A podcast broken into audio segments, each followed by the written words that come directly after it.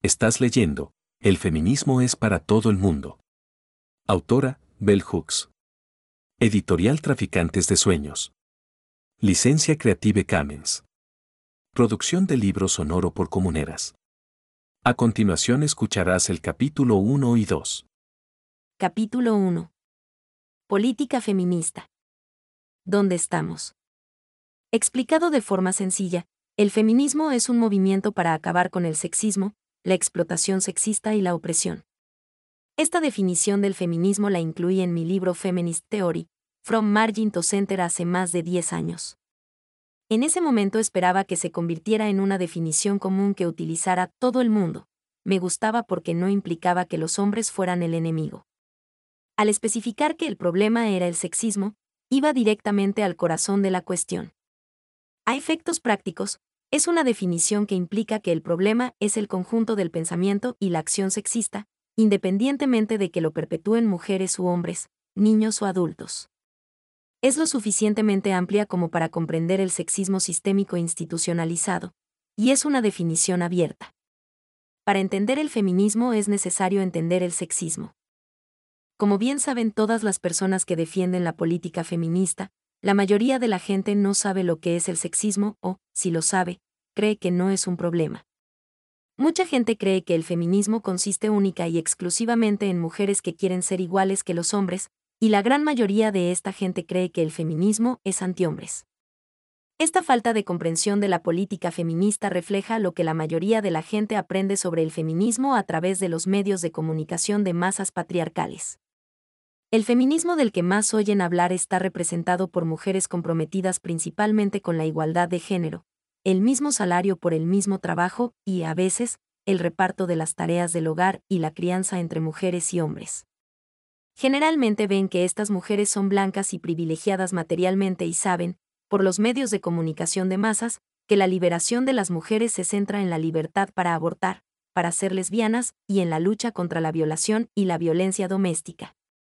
De todos estos temas, mucha gente está de acuerdo con la idea de la igualdad de género en el trabajo, el mismo salario por el mismo trabajo. Como nuestra sociedad sigue teniendo principalmente una cultura cristiana, mucha gente sigue creyendo que Dios ha dispuesto que las mujeres deben estar subordinadas a los hombres en el hogar. Aunque muchísimas mujeres se hayan incorporado a la población activa o aunque muchas familias estén encabezadas por mujeres como únicas proveedoras, sigue dominando en el país la imagen de que la dominación masculina sigue intacta, haya o no hombres en el hogar. La errónea noción del movimiento feminista como movimiento antihombres conllevaba también la errónea asunción de que los espacios en los que solo había mujeres serían necesariamente entornos libres de patriarcado y pensamiento sexista. Muchas mujeres, incluidas las que participaban activamente en política feminista, también decidieron creérselo. De hecho, sí que existía un fuerte sentimiento antihombres entre las primeras activistas feministas que luchaban con rabia contra la dominación masculina.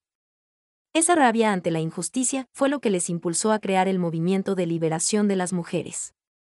En un principio, la mayoría de las activistas feministas, la mayor parte blancas, tomaron conciencia de la naturaleza de la dominación masculina cuando militaban en espacios anticlasistas y antirracistas con hombres que hablaban al mundo sobre la importancia de la libertad mientras subordinaban a las mujeres en sus filas.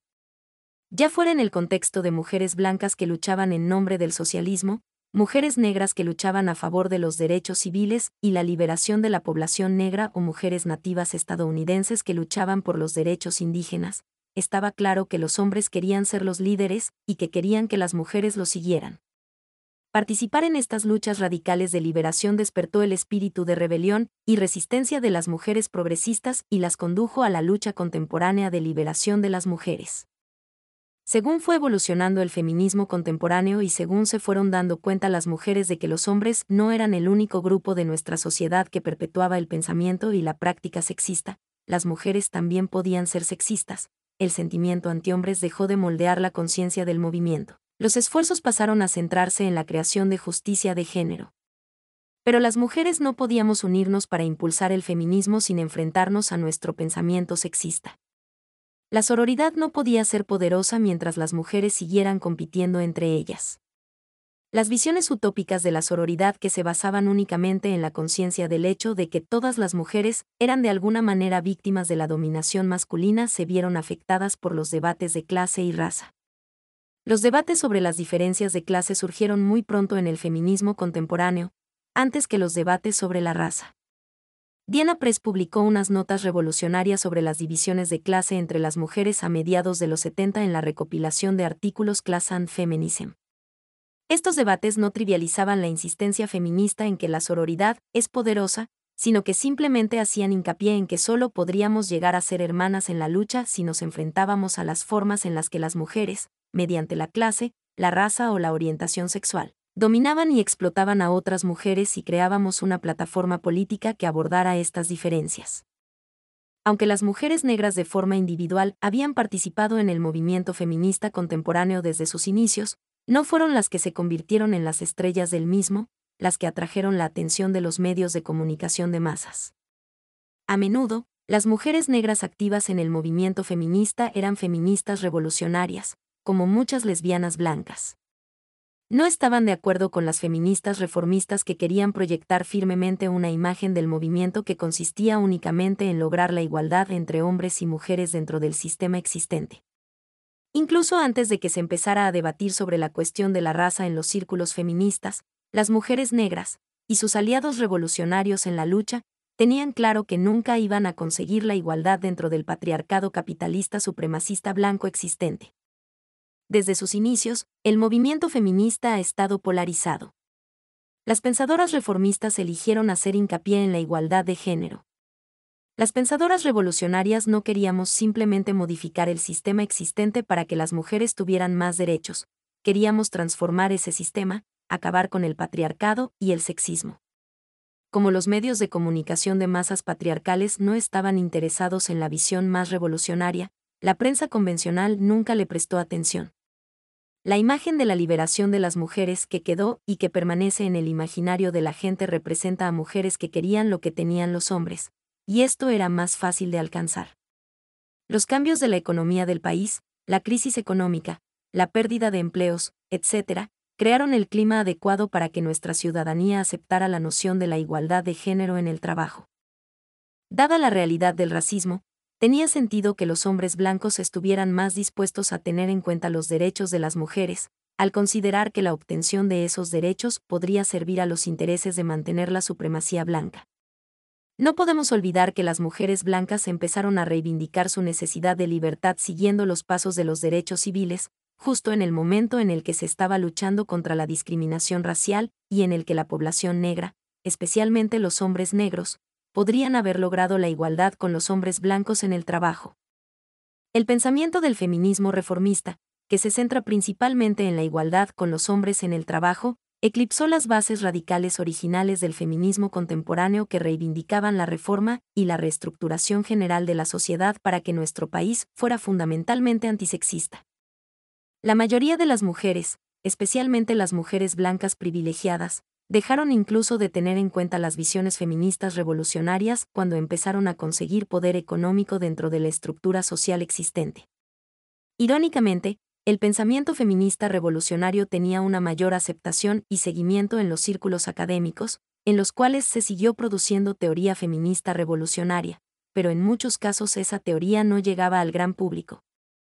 Pasó a ser, y lo sigue siendo, un discurso privilegiado disponible para aquellas personas con una amplia formación académica, buenos estudios y, generalmente, materialmente privilegiadas. Obras como Feminist Theory, From Margin to Center, que ofrecen una visión liberadora de la transformación feminista, no reciben nunca mucha atención. Mucha gente no ha oído hablar de este libro, no han rechazado su mensaje, simplemente no lo conocen. Al patriarcado capitalista supremacista blanco establecido le interesaba acabar con el pensamiento feminista visionario que no era antihombres o cuyo objetivo no era conseguir el derecho de las mujeres a ser como los hombres, y las feministas reformistas también querían silenciar estas fuerzas. El feminismo reformista se convirtió en un medio para la movilidad de clase, les permitía liberarse de la dominación masculina en el trabajo y tener un estilo de vida más independiente. Aunque no se había acabado con el sexismo, podían maximizar su libertad dentro del sistema existente y podían contar con la existencia de una clase más baja de mujeres subordinadas explotadas que harían el trabajo sucio que ellas se negaban a hacer. Al aceptar y, de hecho, confabular por la subordinación de la clase trabajadora y las mujeres pobres, no solo se aliaron con el patriarcado existente y su sexismo concomitante, sino que se concedieron a sí mismas el derecho a llevar una doble vida, una en la que eran iguales que los hombres en el empleo y otra en el hogar cuando querían permanecer en él. Si optaban por el lesbianismo, tenían el privilegio de ser iguales que los hombres en el empleo, mientras utilizaban su poder de clase para crear hogares en los que podían elegir tener poco o ningún contacto con los hombres. El feminismo como estilo de vida se acomodaba en la noción de que podía haber tantas versiones del feminismo como mujeres en el mundo. De repente, el feminismo se fue vaciando lentamente de contenido político y se impuso la idea de que no importaba la tendencia política de una mujer, ya fuera conservadora o liberal, ella también podía incorporar el feminismo en su estilo de vida.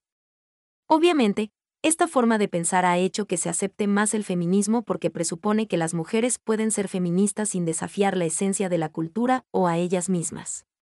Por ejemplo, tomemos el caso del aborto, si el feminismo es un movimiento para acabar con la opresión sexista y privar a las mujeres de los derechos reproductivos, es una forma de opresión sexista, no se puede estar en contra del derecho a decidir y ser feminista. Una mujer puede insistir en que ella nunca optaría por abortar, pero afirmará su apoyo al derecho de las mujeres a elegir y seguirá siendo una defensora de la política feminista. No se puede ser antiabortista y defensora del feminismo. Asimismo, no puede existir un feminismo del poder si la imagen del poder que se evoca es el que se obtiene mediante la explotación y opresión de otras personas. La política feminista está perdiendo fuerza porque el movimiento feminista ha perdido definiciones claras. Tenemos esas definiciones. Reivindiquémoslas. Compartámoslas. Volvamos a empezar.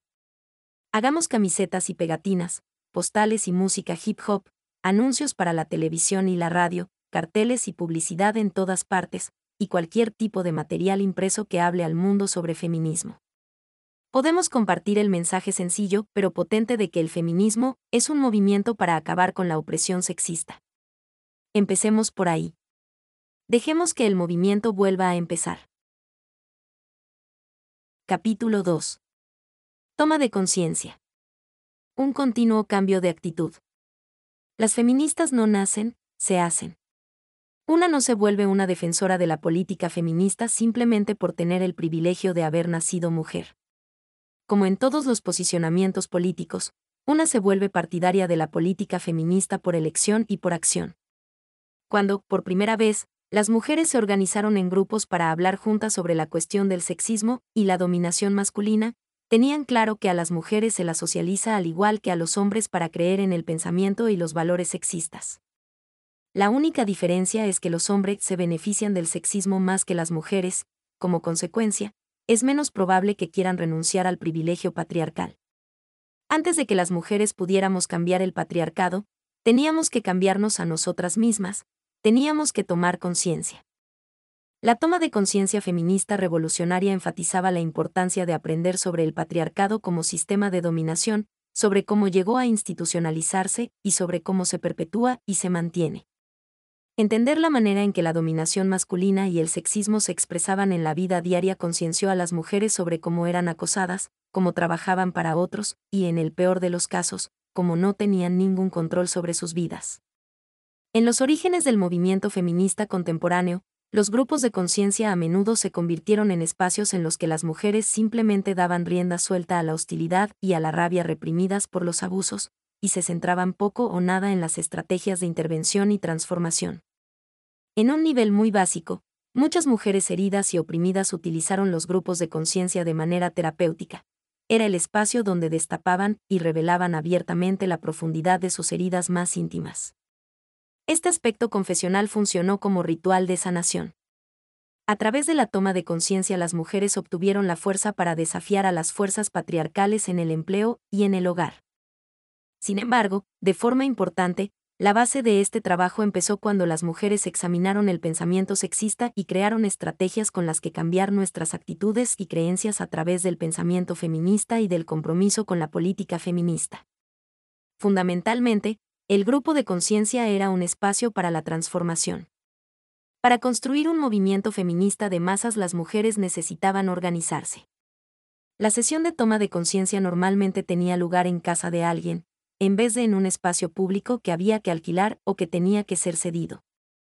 En ese lugar de reunión las pensadoras y activistas feministas con experiencia podían reclutar nuevas conversas. La comunicación y el diálogo eran, de forma significativa, la prioridad fundamental en las sesiones de toma de conciencia. En muchos grupos se tenía como política que hablara todo el mundo. Las mujeres se turnaban para hablar con el fin de asegurarse de que se oyera a todas.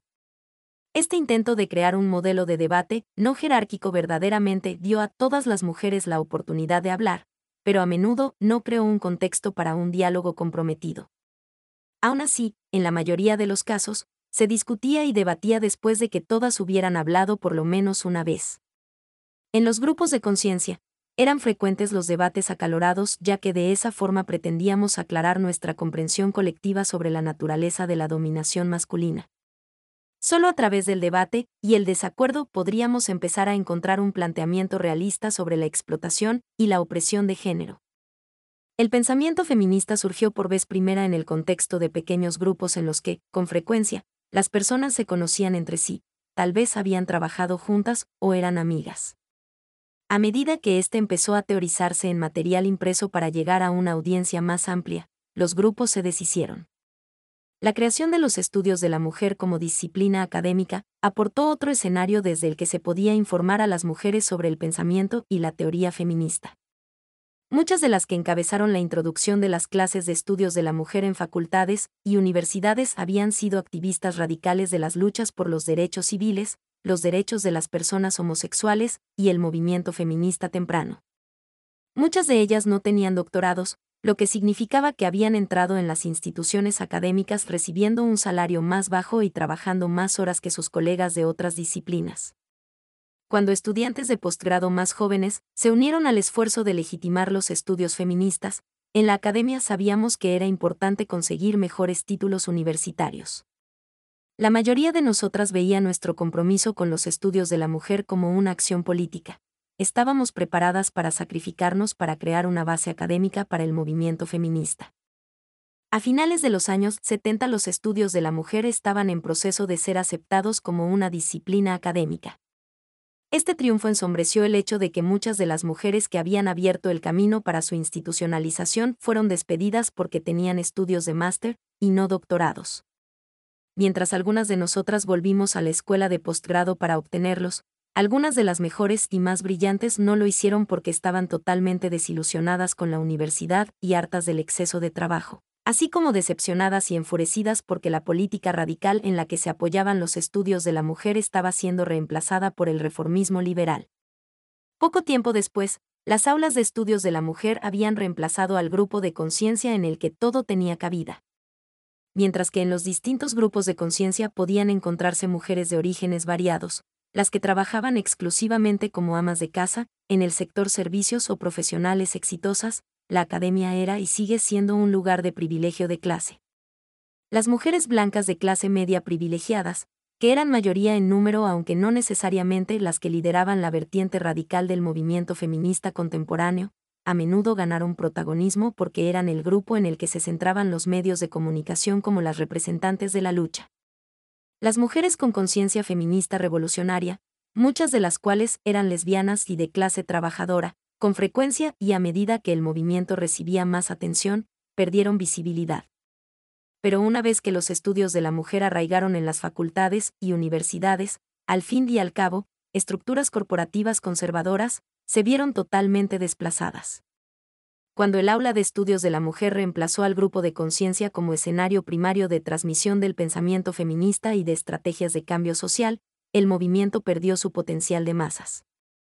De un día para otro y de buenas a primeras, cada vez más mujeres empezaron a denominarse a sí mismas feministas o a usar la retórica de la discriminación de género para cambiar su estatus económico. La institucionalización de los estudios feministas generó un conjunto de empleos tanto en el mundo de la academia como en el mundo editorial. Estos cambios profesionales condujeron a formas de oportunismo, y mujeres que nunca habían estado comprometidas políticamente con la lucha feminista de masas empezaron a adoptar la actitud y la jerga del feminismo cuando esto mejoraba su movilidad social. El desmantelamiento de los grupos de conciencia prácticamente borró la idea de que para llegar a ser una defensora del feminismo una tenía que formarse y tomar una decisión informada sobre qué significa acoger la política feminista. Sin el grupo de conciencia como el lugar donde las mujeres se enfrentaban a su propio sexismo hacia otras mujeres, el rumbo del movimiento feminista cambió para centrarse en la igualdad en el empleo y la lucha contra la dominación masculina. Al centrarse cada vez más en la construcción de la mujer como víctima de la igualdad de género y por tanto merecedora de reparaciones, ya sea a través de modificaciones de las leyes discriminatorias o de políticas de discriminación positiva, perdió vigencia la idea de que las mujeres, como parte de su transformación en feministas, necesitaban primero enfrentarse a su sexismo interiorizado. Mujeres de todas las edades actuaban como si la preocupación o la rabia por la dominación masculina o la igualdad de género fuera todo lo que se necesitaba para convertirse en feminista. Sin enfrentarse al sexismo interiorizado, mujeres que enarbolaban la bandera feminista, a menudo traicionaban a la causa en sus interacciones con otras mujeres. A principios de los años 80, la evocación de una sororidad politizada, tan crucial en los inicios del movimiento feminista, perdió significado a medida que el terreno de la política feminista radical fue ensombrecido por un feminismo basado en el estilo de vida, el cual sugería que cualquier mujer podía ser feminista sin importar cuáles fueran sus creencias políticas. Huelga decir que ese pensamiento ha socavado la teoría y la práctica feministas, en suma, la política feminista. Cuando el movimiento feminista se renueve, reforzará las estrategias que permitan que un movimiento de masas acabe con el sexismo, la explotación y la opresión sexista que subyugan a todo el mundo, y la toma de conciencia recuperará de nuevo su importancia original. Al imitar de forma efectiva el modelo de las reuniones de alcohólicos anónimos, los grupos de conciencia feminista se reunirán en las comunidades y ofrecerán el mensaje del pensamiento feminista a todo el mundo independientemente de su clase, raza o género. Aunque pueden aparecer grupos específicos basados en identidades compartidas, los grupos de base deben componerse con personas de procedencias distintas. La toma de conciencia feminista por parte de los hombres es tan esencial para el movimiento revolucionario como los grupos de mujeres. Si se hubiera hecho hincapié en los grupos masculinos que enseñaran a los niños y a los hombres qué es el sexismo y cómo puede transformarse, a los medios de comunicación de masas les habría resultado imposible retratar al movimiento como antihombres también habría evitado la formación de un movimiento masculino antifeminista. A menudo los grupos de hombres se formaron siguiendo los pasos de un feminismo contemporáneo que no abordaba en absoluto las cuestiones del sexismo y la dominación masculina. Al igual que el feminismo basado en el estilo de vida y dirigido a las mujeres, estos grupos a menudo se volvieron espacios terapéuticos en los que los hombres se enfrentaban a sus heridas sin una crítica al patriarcado o un programa de resistencia a la dominación masculina. El movimiento feminista futuro no cometerá este error. Los hombres de todas las edades necesitan espacios donde se afirme y se valore su resistencia al sexismo. Sin los hombres como aliados en la lucha, el movimiento feminista no avanzará. En este momento tenemos mucho trabajo por hacer para contrarrestar la idea profundamente interiorizada en la psique cultural de que el feminismo es antihombres. El feminismo es antisexismo. Un hombre que ha renunciado al privilegio masculino y que ha adoptado la política feminista es un valioso compañero de lucha. No supone, de ninguna manera, una amenaza para el feminismo, mientras que una mujer infiltrada en el movimiento feminista que se sigue rigiendo por el pensamiento y el comportamiento sexista sí supone una peligrosa amenaza. La intervención más poderosa que hicieron los grupos de conciencia fue, de manera significativa, la reivindicación de que todas las mujeres deben enfrentarse a su sexismo interiorizado y a su lealtad al pensamiento y a la acción patriarcal, y deben comprometerse con la transformación feminista. Todavía se necesita esa intervención, sigue siendo el paso necesario para cualquiera que opte por la política feminista. Hay que transformar al enemigo interior antes de que podamos enfrentarnos al enemigo exterior. La amenaza, el enemigo, es el pensamiento y el comportamiento sexista si las mujeres enarbolan la bandera de la política feminista sin abordar y transformar su propio sexismo, el movimiento acabará debilitándose.